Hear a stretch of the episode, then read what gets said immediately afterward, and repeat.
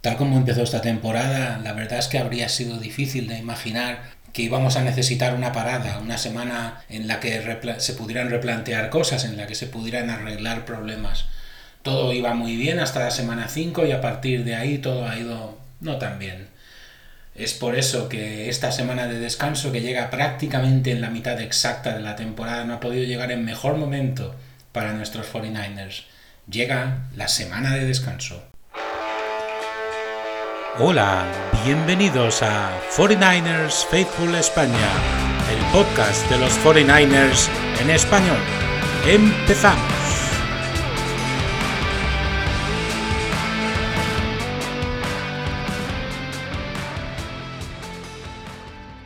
Bienvenidos a 49ers Faithful España, el podcast de los 49ers en español.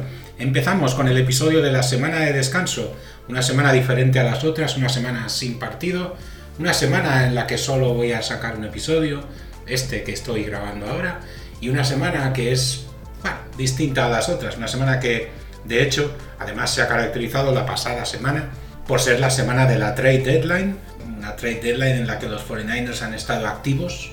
Ahora hablaremos de las dos incorporaciones que se han hecho al equipo, sobre todo de una de las dos. Y bueno, una semana que ha servido para frenar una inercia negativa que estaba empezando a ser muy peligrosa y para que se pueda empezar con, digamos, con nuevos ánimos la segunda parte de la temporada. Está el equipo con un récord de 5 victorias y 3 derrotas después de empezar 5-0. Hay muchas maneras de llegar a 5 victorias y 3 derrotas. Esta es posiblemente la más em, desconcertante de todas ellas. El equipo estaba, cuando yo miré la clasificación, estaba segundo de la NFC Oeste, pero debido a los resultados de, que se dieron ayer, ahora está primero porque todos los equipos de la NFC Oeste perdieron en esta jornada en la que los 49ers no jugaron. Así que los 49ers, con el mismo récord que Seattle, son primeros de la NFC Oeste. La semana de descanso es una semana distinta a las otras semanas de la temporada, obviamente. Es una semana en la que no hay partido, por lo tanto, entre un partido y el siguiente pasan prácticamente dos semanas. Lo que se suele hacer, eh, los equipos suelen dar fiesta la primera semana a las plantillas. Sí, es verdad que no es una fiesta completa, que hay algunos jugadores que todavía tienen cosas que hacer, recuperación, etc. Y los entrenadores también suelen estar ocupados durante la primera semana de las dos de la semana de descanso. La segunda semana es más normal, la segunda semana suele ser ya la típica semana previa a un partido, pero en la primera se, se considera que es una buena idea que los jugadores desconecten, que descansen, que se vayan de vacaciones si quieren, que hagan un poco lo que quieran. ¿no? En este caso, además, a los 49ers les habrá venido seguramente bien a nivel de franquicia tener la semana de descanso justo en este momento, ya que esa semana que ha pasado ya es la semana, era la semana de la trade deadline, así que todo el mundo podía estar metido en la deadline, un poquito más incluso de lo que habrían estado. Hay algunos que ya pues ellos, ya pues eso, pues habrían estado metidos eh, sin ningún problema en la deadline porque no están tanto en el día a día de la plantilla.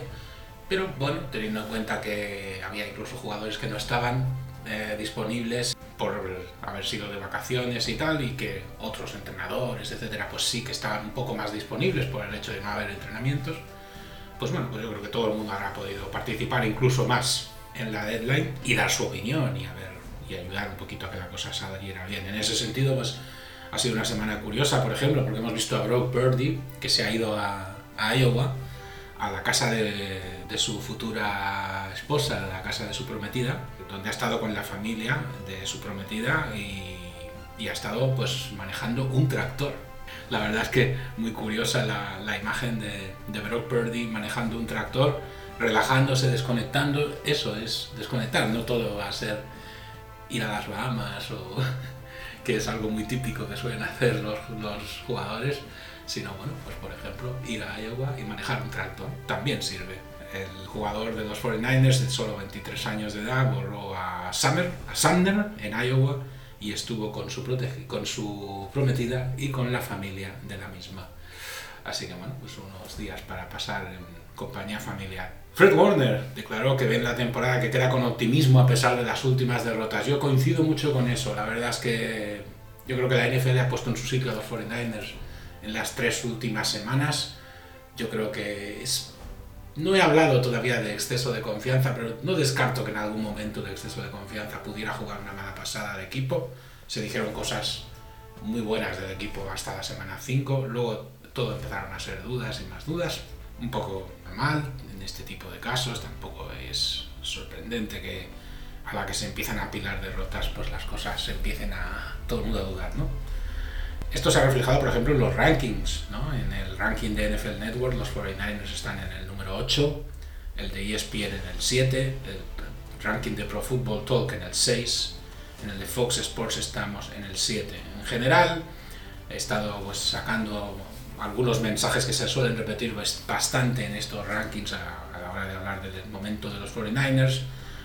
Por ejemplo, una cosa que han comentado unos cuantos es que las lesiones pueden explicar la bajada en ataque, pero no en defensa, porque las lesiones han tenido que afectar más a la línea, a la parte ofensiva del equipo que no a la defensiva. Yo en eso estoy de acuerdo. Em, las lesiones quizá más importantes que ha tenido el equipo han sido las de Trent Williams y Divo Simon. Siendo pocas lesiones, porque yo habría afirmado que solo fueran par de jugadores los que tuvieran unas dolencias que les hicieran perderse partidos, pues la verdad es que, que el hecho de que sean jugadores de la parte ofensiva del equipo, pues se ha notado. Y en ese sentido, el comentario este va precisamente porque no explican estas lesiones, no explican la bajada en rendimiento defensivo. Y ahí estoy de acuerdo. Yo tampoco lo entiendo. Puedo ver que ha habido bajadas de rendimiento de algunos jugadores. Hemos hablado de que Nick Bosa, por ejemplo, podría no estar teniendo su mejor año.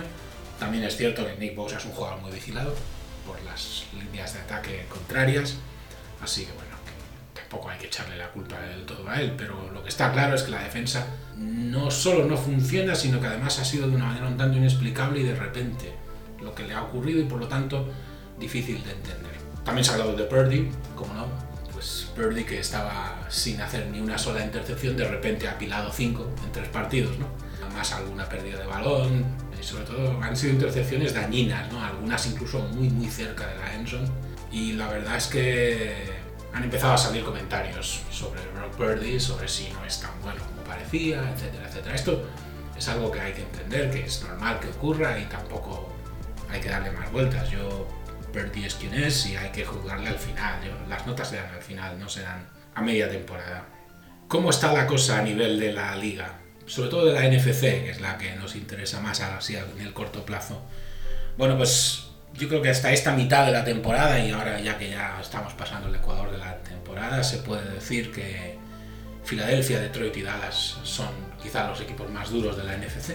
Luego irían Minnesota y Seattle, pero yo los veo ya a cierta distancia de estos dos. El hecho de Minnesota además les perjudica la lesión de Cousins, que se lesionó pues justo poco después de que eh, nuestros 49ers jugaran en, en casa de los Vikings y esto pues les ha perjudicado porque bueno, sí, han tenido que traer otro quarterback, se han quedado de hecho casi sin quarterbacks, han tenido una victoria heroica ayer, pero la verdad es que les va a costar, les va a costar sin Cousins un equipo tan orientado al pase, veremos qué tal lo lleva. Seattle está haciendo una temporada muy digna, para mí, yo no creo que tengan las piezas suficientes para ir con cinco victorias y tres derrotas, me da la impresión de que no les da, pero están sacando todo lo que tiene la plantilla de, de bueno y lo están poniendo en el campo y de ahí pues que estén con el mismo récord que nosotros. Los que sí son fuertes son Filadelfia, Detroit y Dallas. Eh, yo el caso de Filadelfia y Dallas no es ninguna sorpresa, eran los dos equipos con los que contábamos en la NFC que estaban a, ahí para,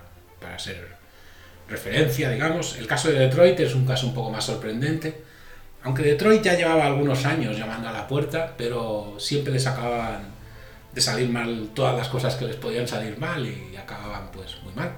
Pero este año Detroit pues está con 6-2, si no recuerdo mal, es el segundo mejor récord de la NFC y la verdad es que muy merecido porque están ahí por méritos propios y con una... jugando muy bien, ¿no? En la FC hay más igualdad y más nivel, diría yo, medio, no más nivel absoluto. Yo, puede ser que a lo mejor el equipo más sólido de toda la NFL sean los uh, Philadelphia Eagles, que son de la NFC, pero yo creo que a partir de ahí empieza a haber muchos, muchos equipos de la AFC que son los, ¿no? Yo diría Baltimore, Jacksonville, Kansas City, desde luego son equipos verdaderamente peligrosos y muy a muy poquita distancia, muy poquita distancia, irían Miami, Buffalo, Pittsburgh, Cleveland, Cincinnati. Estamos hablando de ocho equipos verdaderamente poderosos y bueno, pues he nombrado ocho equipos. Uno de estos equipos seguro, uno por lo menos, si no más, se va a quedar sin playoff.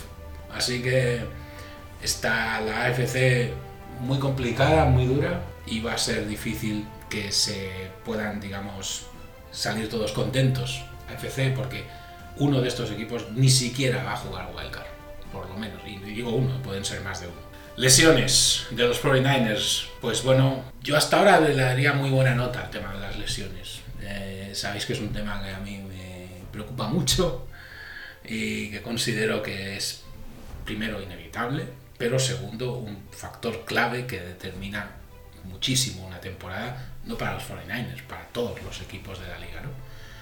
Mientras menos lesiones hayan, mejor. Esto es una obviedad, pero es que es verdad. O sea, un equipo que acumula muchas lesiones generalmente no puede llegar lejos. No puede llegar lejos porque empiezan a perder piezas claves, se empiezan a apilar las derrotas, las cosas empiezan a ir mal y es muy difícil que las cosas se salgan bien cuando las lesiones llegan en masa. Y en ese sentido, yo creo que nos podemos dar por satisfechos, ¿no? Ahora mismo, por ejemplo, el left guard Aaron Banks estará fuera unas semanas por una torcedura en un dedo del pie. Dre Greenlow, como no, Dre Greenlow, el, el amigo de la injury list, estará, está day to day con molestias en el hombro. Yo, yo es que creo que a Dre Greenlow le ha dolido y le han hecho daño en todas partes del cuerpo.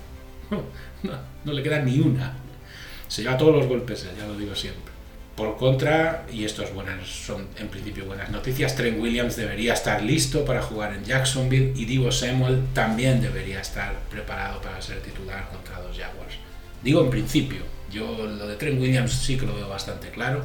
Yo de hecho habría jurado que Trent Williams habría, iba a jugar en Minnesota, o sea que con Trent Williams evidentemente no lo acabé de entender bien, interpretar bien la gravedad de la molestia que tenía.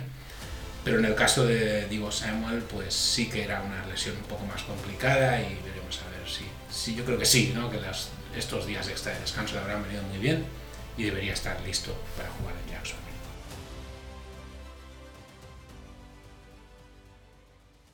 Bueno, pues como estamos en la semana de descanso y el equipo no ha viajado a ningún sitio, los jugadores sí, pero el equipo no, pues en las curiosidades vamos a hablar de cosas de casa. En este caso vamos a hablar de algo que, bueno, que a mí por, de formación profesional me toca más de cerca quizá que el resto de cosas de San Francisco que hemos hablado, que es el Silicon Valley. Silicon Valley es una región de unos 50 kilómetros de largo, de unas 30 millas, que está al sudoeste del área de la bahía, es la sede, como todo el mundo sabéis, de muchas, muchísimas compañías tecnológicas. tecnológicas. El nombre eh, Silicon Valley salió de una publicación de una revista que se llamaba la Electronic News Magazine, que hizo un artículo, una serie de artículos, de tres artículos, en el que salió el 11 de enero de 1971, en la que se hablaba de la historia de los semiconductores y en la que el escritor Don Hoefler lo tituló Silicon Valley USA y este es el nombre que le quedó a toda la región, a Silicon Valley. En 1938, William Hewlett y David Packard, apellidos muy conocidos, eh, empezaron a trabajar en su primer producto en un, en un garaje, en uno de los suburbios, en un suburbio de Palo Alto, que es donde la mitología considera que comenzó el Silicon Valley. De hecho, este garaje forma parte de una casa particular, no se puede visitar, pero sí que es perfectamente visible y es muy habitual encontrarse gente haciendo fotos delante y tal. Lo que pasa es que es una casa particular, no se puede visitar.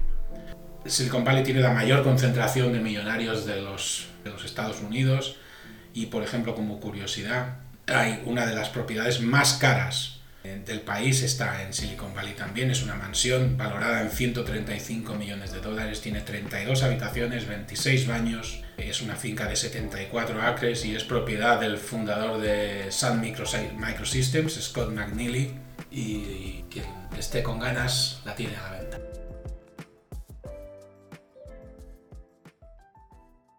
Bueno, vamos a entrar un poquito en el meollo del programa de hoy, que tampoco va a ser muy en profundidad, vamos a hablar un poco de problemas, ¿no? De los qué es lo que ha estado afectando al equipo durante estas primeras ocho semanas de la temporada, ¿no? Yo antes se hablaba de las lesiones, ¿no? Williams y Samuel se han perdido partidos, su llegada debería mejorar, sobre todo el juego de carrera. Yo quiero repetir un poquito lo que he dicho antes. Las lesiones explicarían en parte la bajada de productividad en ataque y yo creo que es bastante claro que cuando observamos cómo se mueven en ataque, sobre todo en carrera, los 49ers, parece bastante claro que la baja de Trent Williams es una baja notable. Hay que tener en cuenta que en el otro lado de la línea está Colton McKivitz, pero McKivitz no está siendo el jugador que esperaba yo que fuera.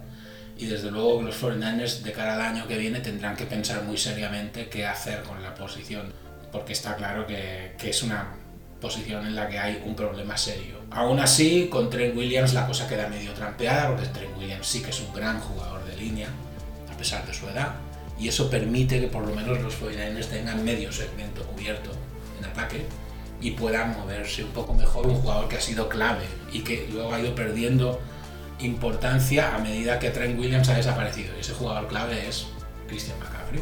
Veremos a ver si, si con Williams sano se, volvemos a ver la mejor versión de McCaffrey. Hay otra cuestión también que podría ayudar mucho y es tener a Divo Samuel, que es un jugador muy polivalente. De hecho, es el jugador de ataque más polivalente que tenemos y que puede servir tanto de receptor como de corredor eventualmente. Y esto puede ser también una manera de darle un poquito más de espacio a McCaffrey, porque con Ayuk y con McCaffrey, con problemas para correr, quizá nos quedamos un pelín cortos en ataque, pero con Samuel tenemos una opción más y una opción muy respetable que obliga a los equipos contrarios a estar más pendientes de más jugadores y de más lugares del campo. Otro problema, los turnovers. Al tener que arriesgar más han empezado a llegar los turnovers, varios de ellos han llegado incluso en territorio del oponente. También era de esperar. Yo además, aquí se habla mucho sobre todo de las intercepciones de Purdy. Hay que tener en cuenta que Purdy lleva 5 intercepciones, que es un número que no es alarmante, y que de esas 5, 3, perdón, 2 han sido un poco a la desesperada, han sido pases a la desesperada en situaciones muy de últimos minutos de partido con el marcador en contra y donde uno puede pensar que bueno, las podríamos en cierta manera excusar. Dicho eso, eh, pasar de no hacer ni una sola intercepción a hacer unas cuantas y muy seguidas quiere decir cosas, no hay tampoco que, digamos, excusar del todo a Purdy y al equipo por estas intercepciones. Hay que trabajar en ello, sobre todo porque algunas de ellas yo creo que se han dado por un cierto nivel de ansiedad. Por ejemplo, una contra Cincinnati que fue un error muy grande y este un error únicamente achacable a Purdy, que se equivocó directamente de receptor en un pase que, que hizo, además estando nada 5 o 6 yardas de la Enson. O sea que estas cosas se tienen que cuidar. Eh, yo estoy convencido de que Purdy seguro que le va a dar y le habrá dado muchas vueltas, sobre todo a esa intercepción creo yo, porque a las que se han producido en los minutos finales de los partidos, yo creo que casi todos los buenos quarterbacks y los malos quarterbacks y todos los quarterbacks pasan por esto. Y cuántas veces un quarterback acaba un partido con una intercepción porque ha lanzado un pase a la desesperada y no lo ha pillado más que un contrario. Bueno, puede pasar en las mejores familias, yo tampoco le daría tanta importancia, pero sin duda alguna es un síntoma de que hay cosas de que han dejado de funcionar y que se tiene que trabajar en los errores en los placajes. Esto es algo que llevábamos ya días hablando de esto. Y se ha empezado a notar mucho. Han pasado de permitir. Esto es eh, con estadísticas. Porque hasta ahora ya hemos hablado de un poco de, digamos, sensaciones con los placajes, pero he encontrado algunos números que explicarían un poco de manera empírica qué es lo que pasa con el tema de los placajes. ¿no? Los 49ers han pasado de permitir 49,4 yardas después del primer contacto tras un placaje que es el segundo en la liga, es decir, a detener prácticamente a los contrarios tras y dejarles hacer 49,4 yardas por partido tras el primer contacto, a, esto era segundo mejor de la liga, ¿eh? a 100,7 yardas, es el doble. Y esto es el trigésimo primero de la liga y han permitido 15 jugadas de 20 o más yardas. Todo esto durante la racha de tres derrotas. Este, este de 49,4 a 100.7, esto es un problema muy grande. Porque estos son 50 yardas redondeando que estamos regalando donde antes no las dábamos. 50 yardas son muchas yardas. Esto es que acabo de decir es una tontería muy grande, pero es que 50 yardas es, puede ser en muchos casos la diferencia entre llegar a primer down o no, entre que te anoten un touchdown o no. ¿Y qué quiere decir eso? Que hay un problema colectivo en la defensa, no individual de nadie, porque no hay lesiones ni hay, ni hay nadie a quien decir eres tú el culpable para mí, sino que es un problema colectivo en la defensa de que hay cosas que han dejado de funcionar y que están afectando a muchos jugadores. Hay se podría hablar de falta de contundencia, de errores, de precipitación, de nervios, de que a lo mejor se está arriesgando más en defensa cuando las cosas no van tan bien, puede ser, pero la cuestión es que son 50 yardas que antes no las estábamos dando y son muchas, muchas yardas, porque hay que tener en cuenta que estas 50 yardas no son solo estas 50, es que luego permiten que salgan más yardas todavía. Ah, Pensar, por ejemplo, en cuanto evitas un primer down y tienes que obligar al equipo contrario a, chutar. Si no consigues hacerlo y el equipo se sigue moviendo, ya no son solo esas yardas que has permitido hasta llegar al primer down. Es que luego siguen apilándose yardas con el primer down. O sea, que esto, esto es lo que ha convertido, digamos, la defensa, entre comillas, en un coladero. En el hecho de que, bueno, hemos visto los números de yardas que nos han hecho Cincinnati y Minnesota sobre todo, y son números alarmantemente altos. Que son equipos que sabemos que no nos van bien por su manera de jugar y su estilo, sí, es verdad, pero son números alarmantemente elevados y sobre todo, recordad lo que hablamos del partido de Cleveland, no explican lo que pasó en Cleveland o sea, lo que pasó en Cleveland es aún más difícil de entender que lo que pasó en Minnesota y, contra Cincinnati. ¿Por qué? Porque Minnesota y Cincinnati por estilo son equipos que no se nos dan bien. Pero Cleveland por estilo se nos tenía que dar bien. Y por alguna razón aguantaron en el partido todo el rato y acabaron ganando. Puede que sea por el tema de los placajes, tiene que ser algo así. Y la cuestión además con los placajes es que no, hay, no se puede señalar a nadie. Para mí es un problema generalizado. Veremos a ver. Otros errores también de la defensa, errores en el pass rush y en la cobertura. Se está manejando un, porcentaje de victorias de pass rush bajísimo, muy muy bajo. Normalmente un porcentaje de pass rush exitoso suele ser a partir del 25%, pero los 49ers están muy por debajo de esos números y, y hay muchos, muchos errores de cobertura. Solo se han conseguido 5 5 sacks, por ejemplo, se están dejando huecos en defensa. Yo creo que esto está muy ligado con el asunto de los placajes, porque yo creo que la ansiedad, los nervios, la mala colocación hacen que, por ejemplo, no puedas placar bien, pero también que dejes huecos. Contra Cincinnati, sobre todo, muchas veces, muchas veces Joe Barrow encontró huecos abundantemente grandes en la zona central, justo detrás de los jugadores más cercanos de la línea de defensa de los 49ers. Había unos huecos a veces inmensos donde se lanzaban pases muy sencillos y donde los eh, Bengals podían hacer yardas pues, con bastante sencillez. Eso es un problema, porque eso quiere decir que el sistema de cobertura no funciona. Y, una de dos, el equipo no ha renunciado al pass rush, porque además tenemos a un entrenador en ese sentido al que le gusta que la defensa se mueva y que sea agresiva. Siempre ha sido así, no es solo cosa de Steve Wilkes. Los 49ers, tienen grandes jugadores de línea de defensa precisamente por eso.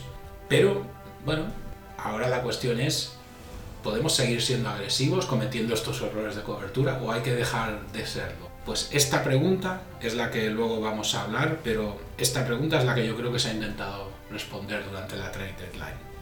Luego hablaremos de esto. Eh, Shanahan, en este eh, segmento de tres partidos, los problemas defensivos de los 49ers han sido, pues, pues eso, de muy amplio este espectro. Han tenido problemas para parar la carrera, esto sobre todo en Cleveland, porque digo en Cleveland sobre todo porque Minnesota prácticamente no corrió, no necesitó. Y Cincinnati, hombre, Cincinnati tuvo a Mixon haciendo sus cosas, hizo más cosas en carrera porque de hecho es un equipo más completo y más equilibrado que Minnesota. Mixon estuvo al final en el entorno de las 100 yardas, un pelín menos creo, pero fue más que devastador, fue, digamos, eh, muy colaborativo, Nixon, en lo, que respecta a, abrir huecos y a hacer muy difícil la vida a la defensa. Ya digo, son estilos distintos. Los Bengals sí tienen un running back de nivel, los eh, eh, Vikings básicamente decidieron jugar solamente al pase y les funcionó bien, tanto a unos como a otros. Problemas, por tanto, para parar la carrera. Después también no se ha podido presionar o hacer sacks al quarterback. Esto sobre todo en Minnesota se notó una barbaridad. Yo creo que a ratos sí que pudimos complicarle la vida a Barrow, pero a Cousins no llegamos ni a rozar. De hecho, Cousins se lesionó la semana siguiente, para mí que porque pensaba, esto es broma, que a lo mejor seguía siendo la vida tan sencilla como la tuvo contra nuestros 49ers. Pues así que la semana siguiente fue cuando se lesionó de verdad. A ver, es una broma, evidentemente no tiene ningún sentido esto que acabo de decir, pero lo cierto es que a Cousins no lo llegamos ni a rozar, ni a rozar. A Barrow en algún momento sí, la verdad es que sí. Un poco en plan heroico y como se quiera, pero al menos se le consiguió complicar la vida a ratitos. Se fallaron muchos placajes, se siguen fallando muchos placajes y esto es lo que decía antes, esto es una barbaridad. O sea, estas opiniones de Shanahan sobre la defensa, yo creo que convenientemente se está guardando un poquito hablar del ataque, porque recordemos que el ataque es cosa suya. Y, bueno, vamos, no, no, me queda tampoco muy claro si, si ha habido un poco de sobreinterés o sobre reacción con el tema de la defensa, un poco para callar las carencias del equipo en ataque.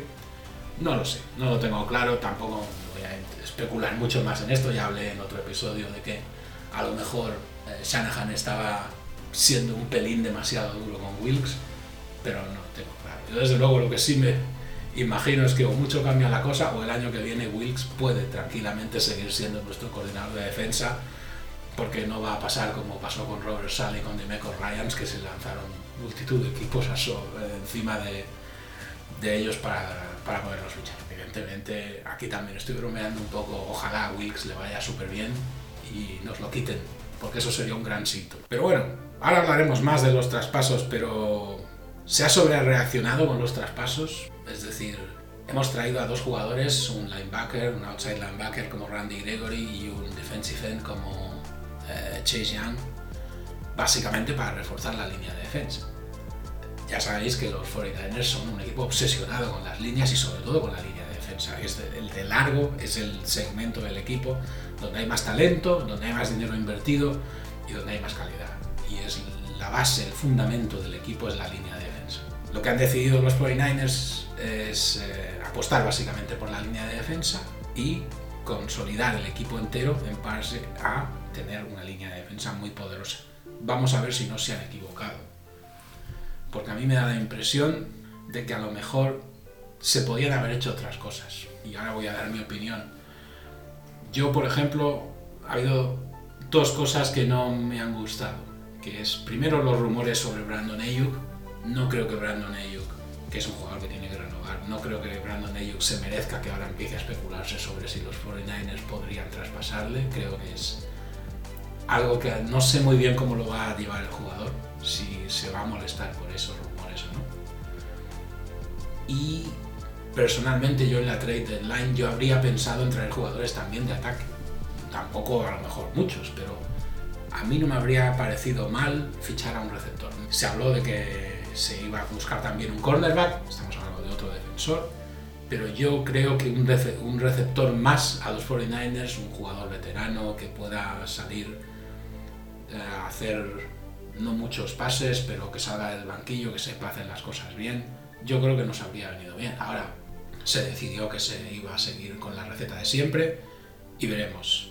Y una cuestión clave, está cerrándose la ventana de estos 49ers, lo digo porque ha habido una cierta para mí, no diría desesperación ni ansiedad, pero sí digamos que se han puesto las pilas y mucho con el asunto de Chase Young. Chase Young es un gran jugador y un gran fichaje, no entro en ello, desde luego es muy bueno, pero hay síntomas de los 49ers de cierre de ventana de que el equipo tiene que hacer algo bueno ya o esto se acaba. Y veremos a ver si no me estoy precipitando con este juicio, porque esto se verá en unos meses, no se va a ver ahora.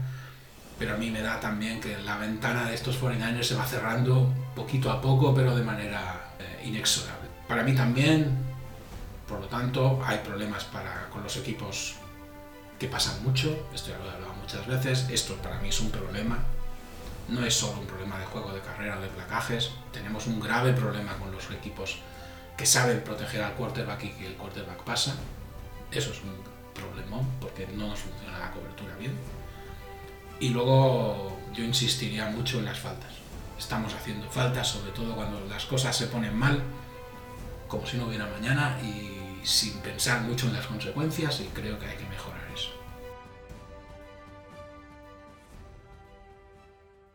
Más cositas sobre el Silicon Valley, por ejemplo, el salario medio, esto es tremendo. Salario medio en 2021 en Silicon Valley fue de 133.204 dólares, un 5% más que en 2020, no está mal. Seattle le sigue con 14.475 dólares al año menos, que es una buena diferencia. El beneficio anual de, las compañías de Silicon Valley está más o menos serían unos 300.000 millones de dólares al año, que es una auténtica barbaridad. Eso es aproximadamente parecido al beneficio que consiguen todas las empresas de Finlandia en un año. Hay muchos países que han adoptado el término Silicon Valley para referirse, el término, el término Silicon específicamente, para referirse a sus centros de tecnología. Por ejemplo, hay la Silicon City en la India, el Brazilian Silicon Valley en Brasil, el Silicon Paradise en Costa Rica, el Dubai Silicon Oasis en Dubai, el, el Silicon, Silicon del Golfo en las Filipinas y el, las Silicon Islands en Japón. En el área del Silicon Valley viven unos 4 millones de personas, todo es muy caro, muy muy caro, incluido sobre todo la vivienda, y más de la mitad de la población tiene título universitario.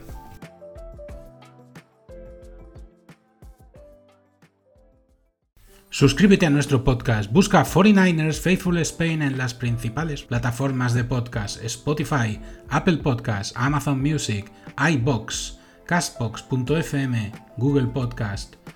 Los enlaces a todas estas plataformas disponibles en nuestra página web 49ersfaithfulspain.transistor.fm. Estamos también en X, antes conocido como Twitter e Instagram. 49ers Faithful ES en los dos casos. Bueno, pues vamos a cerrar hablando de los traspasos. Eh, sobre todo del traspaso más llamativo, porque el traspaso de Chase Young llegó el último día, llegó a poco rato de que cerrara la deadline. Chase Young llegó de los Washington Commanders, que es por cierto rival en la penúltima jornada de esta temporada llegó al límite de la trade line a cambio de una tercera ronda. Será free agent a final de este año, ya que los eh, Commanders decidieron que no lo iban a renovar. Aunque el trade de Chase Young se cerró a última hora de la deadline, San Francisco, en teoría, según declaraciones del general manager Lynch, llevaba ya dos semanas con el tema, trabajando con los Commanders en este traspaso. Recientemente eh, han reforzado la, la, línea de defensa de los 49ers por orden de llegada y en los últimos tiempos solo. ¿eh? Jamon Hargrave, Clelin Ferrell, Randy Gregory y ahora Chase Young. Son muchos jugadores para la misma zona. Chase Young debería mejorar y mucho a Clelin Ferrell y a Drake Jackson, que no han estado mal, pero tampoco son superestrellas. Drake Jackson, por ejemplo, tuvo un gran partido inicial en Pittsburgh, luego ha estado un poco más apagado. Tiene solo 24 años. Eh, los 49ers son conscientes del historial de lesiones de Young pero son optimistas con el talento que tiene. Chase Young ha sufrido no solo un desgarro del ligamento anterior cruzado, sino también una ruptura del tendón rotuliano en su rodilla derecha en 2021. Así que, y, y, de hecho este año también se perdió algún partido al principio por una lesión en el cuello. Por lo tanto, sabemos que es un jugador delicado físicamente, que es un jugador de un gran talento, joven, que tiene que renovar y que es muy bueno. Y va a permitir una cosa muy interesante, y es que va a permitir que su amigo, porque además es muy amigo suyo, coincidieron en Ohio State, Nick Bosa, tenga un poquito más de, espacio para sí mismo, porque las defensas ya no, los, ataques contrarios no van a poder estar tan pendientes de Nick Bosa, ya que ahora está Chase Young también en el equipo. Tiene un winning rate de pass rush de 24,8, que está muy bien, es el décimo primero mejor de la liga. Es cuarto de la liga en pases incompletos forzados, que está también muy bien y seis, ha conseguido 6 placajes para pérdida de yardas. Son números buenos, más teniendo en cuenta que se ha perdido algún partido. Pero veremos a ver qué ocurre con el tema físico, porque si le ocurre lo que le ha pasado recientemente, se podría averiar. También pensemos una cosa, de McCaffrey se dijo lo mismo. Y toquemos madera, de momento no le ha pasado nada, ¿no? Nada importante. Randy Gregory, el otro fichaje, ya ha jugado de hecho un partido, ya que llegó bastante antes de que se cerrara la deadline, pero Randy Gregory es una apuesta de muy poco riesgo que llega a cambio de una sexta ronda e incluso se recibe una séptima ronda aparte de Gregory. Tiene un sueldo bajo, su porcentaje de victorias en presiones es bajo, pero se une a una gran defensa y esto debería pues, ser una buena ayuda para él. El equipo con estos dos jugadores, más los retornos de Divo Samuel y Trent Williams en principio debería ser algo mejor. Yo no creo que unos 49ers completamente distintos a los de anteriores al bye, pero sin duda alguna yo creo que vamos a ver un equipo mejorado para esta segunda parte de la temporada. ¿Qué nos queda? Nos quedan cuatro partidos en casa y cinco fuera. Este sería, eh, por orden, sería hay que jugar en Jacksonville. Este partido va a ser muy difícil. Jacksonville está 6-2. Después se juega en casa contra Tampa Bay, eh, en Seattle, que está 5-3. Tampa Bay está 3-5. Después en Filadelfia, que está 7-1. Después en casa contra los Seahawks, 5 victorias, 3 derrotas. En casa, perdón, fuera contra Arizona, que está muy mal, está 1-8.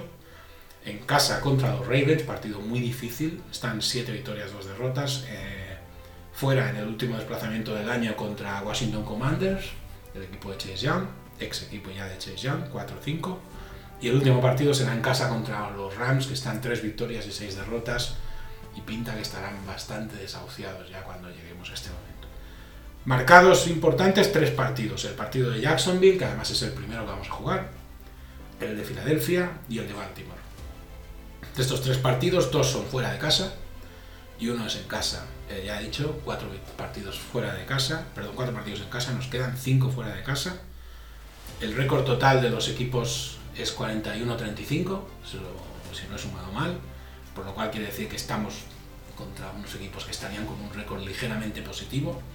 Y sí que es verdad que van a haber partidos, por ejemplo el de Tampa o el de Arizona, el de Los Ángeles Rams, o incluso diría yo que el de los Commanders, que yo creo que son partidos muy ganables. Ten en cuenta que los Commanders los cogemos en la penúltima semana y a no ser que reaccionen mucho, los Commanders lo van a tener complicado para tener opciones en esa altura de la temporada, teniendo en cuenta que es un equipo que ha empezado a deshacerse.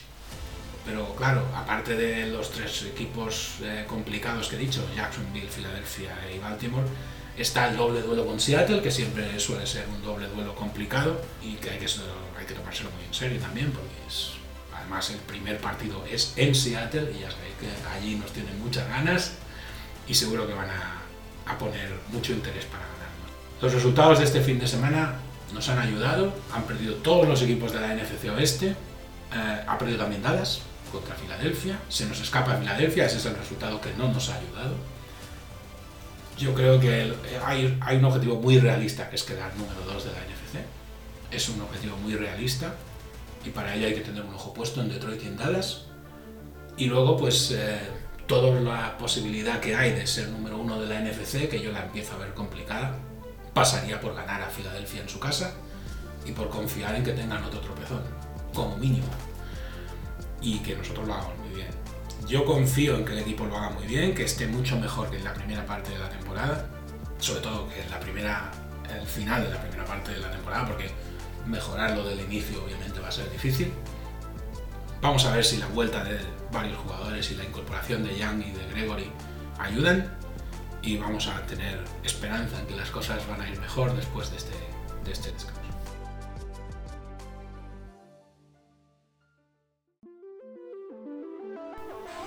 Y con esto acaba este episodio.